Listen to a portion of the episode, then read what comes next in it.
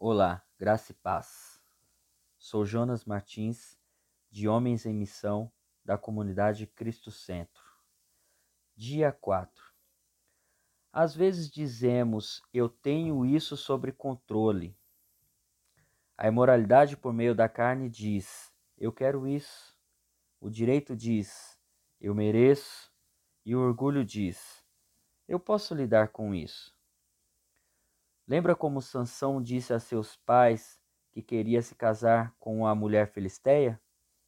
Agora pense comigo o que todo cara pensa em fazer antes de se casar. Isso mesmo, uma despedida de solteiro. E no caso de Sansão, isso significava beber. Como você verá na leitura de hoje, Sansão queria se reunir com seus amigos para tomar uma.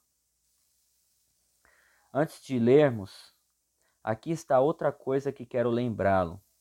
A primeira regra de sanção. Regra 1. Não beba álcool.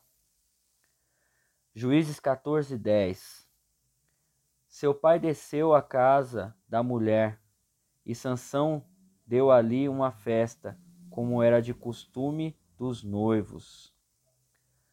Sansão não deveria beber álcool, mas Sansão imaginou que, porque ele era tão forte, ele poderia lidar com isso. Você provavelmente já ouviu isso antes. Um cara acredita que é muito bruto, e até pode ser. Então se convence de que não sofrerá as mesmas consequências que os outros caras.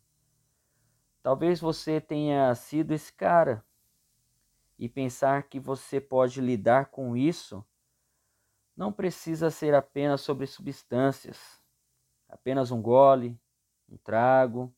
Isso não vai, não, isso não vai me matar. Eu posso lidar com isso. O sobre desejar aquilo que não pode pagar, por exemplo. Cara, eu realmente gostei desse carro, ou moto, ou casa.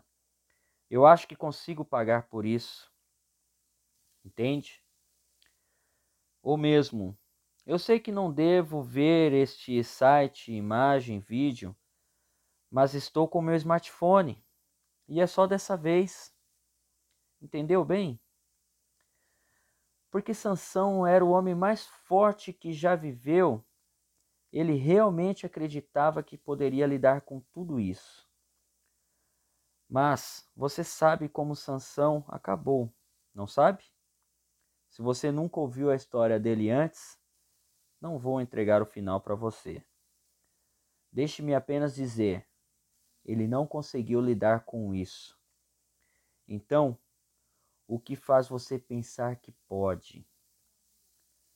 Não temos que seguir o mesmo caminho que Sansão. Lembre-se, seu inimigo quer destruir você, devorar você. A chave é ler o manual dele com antecedência e se preparar.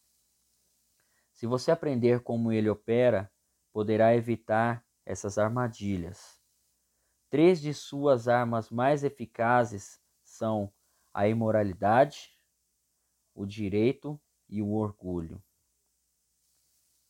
Não deixe seu inimigo usar seu orgulho, egoísmo e vergonha para induzi-lo a trocar seu poder dado por Deus por coisas que tentam ser seus apetites carnais.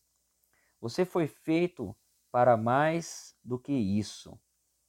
Você pode ser um homem de força espiritual, integridade e coragem.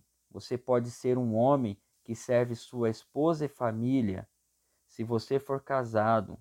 Caso não, poderá servir seus pais.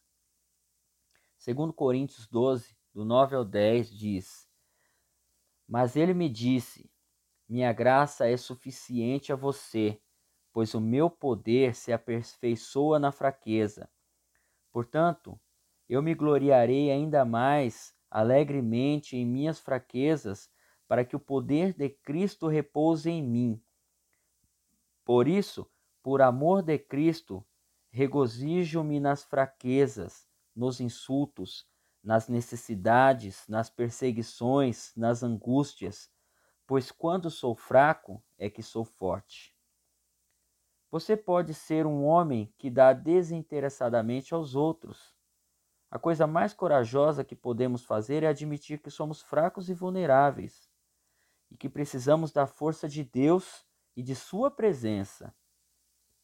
Efésios 6,10 diz: Finalmente, fortaleçam-se no Senhor e no seu forte poder. Quando nos achegamos a Ele com humildade, Ele nos redime e nos enche de propósito e significado. 1 João 2,14 diz: Filhinhos, eu escrevi a vocês porque conhecem o Pai. Pais, eu escrevi a vocês porque conhecem aquele que é desde o princípio. Jovens, eu escrevi a vocês porque são fortes, e em vocês a palavra de Deus permanece, e vocês venceram o maligno. Se você compreendeu o que foi dito aqui, ore comigo assim. Senhor Jesus, obrigado por me ensinar que o caminho que atende os meus desejos não foi projetado por ti. Assim, peço-te que me ajude a vencer todas as tentações que tenho enfrentado.